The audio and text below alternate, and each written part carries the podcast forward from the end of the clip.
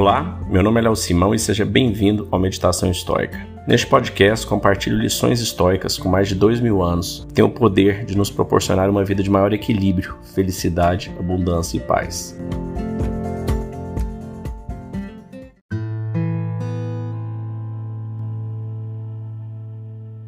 Como estar imune a ofensas? Marcos Aurelius.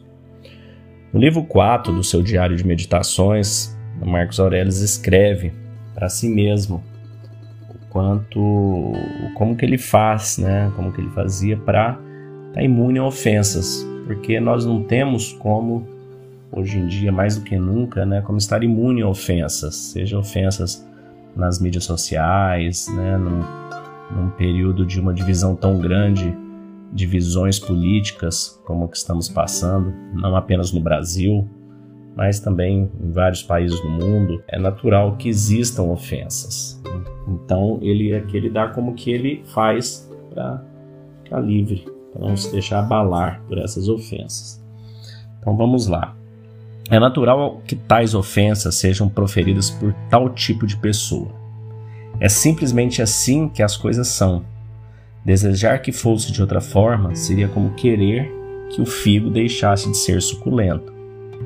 Mas tente a todo custo manter isto em mente: que num curto período de tempo, tanto você quanto ele estarão mortos.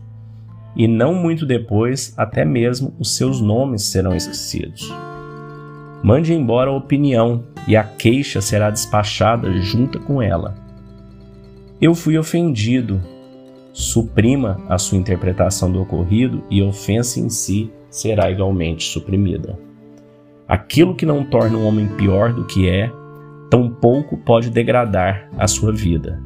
Assim sendo, é incapaz de lhe causar algum dano, seja externamente, seja internamente. A natureza trabalha sempre em favor do que é útil à própria natureza.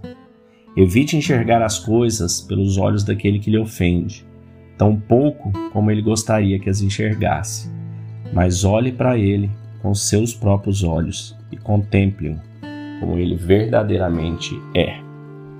Marcos Aurelius, dois mil anos atrás, o imperador, com todo o poder que ele tinha, em tese ele poderia mandar matar qualquer um que o ofendesse. E ele resolveu ir por esse caminho do perdão, né, o caminho de se trabalhar internamente, para não se sentir ofendido com qualquer ofensa que ele viesse a sofrer. Imagina que, como em todo governo, você tem um percentual que gosta e outro percentual que não gosta, por qualquer que seja a razão. Geralmente próximo de metade gosta, metade não gosta, às vezes vai um pouco mais da metade para um lado ou para o outro, mas nunca é unânime.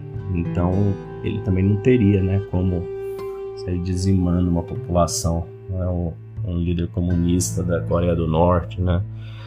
tenta fazer esse tipo de coisa. Então é isso. Deixe de enxergar as coisas pelos olhos daquele que te ofende e a ofensa será suprimida.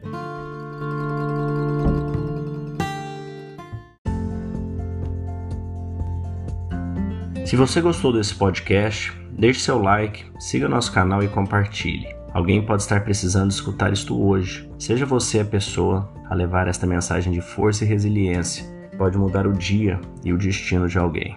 Estoicismo é uma fórmula que nos ajuda a superar os desafios e dificuldades da vida. Você pode nos escutar diariamente no Spotify, Apple e Google Podcast e também no Instagram buscando por Meditação Estoica. Fique com Deus e tenha um dia de abundância e paz.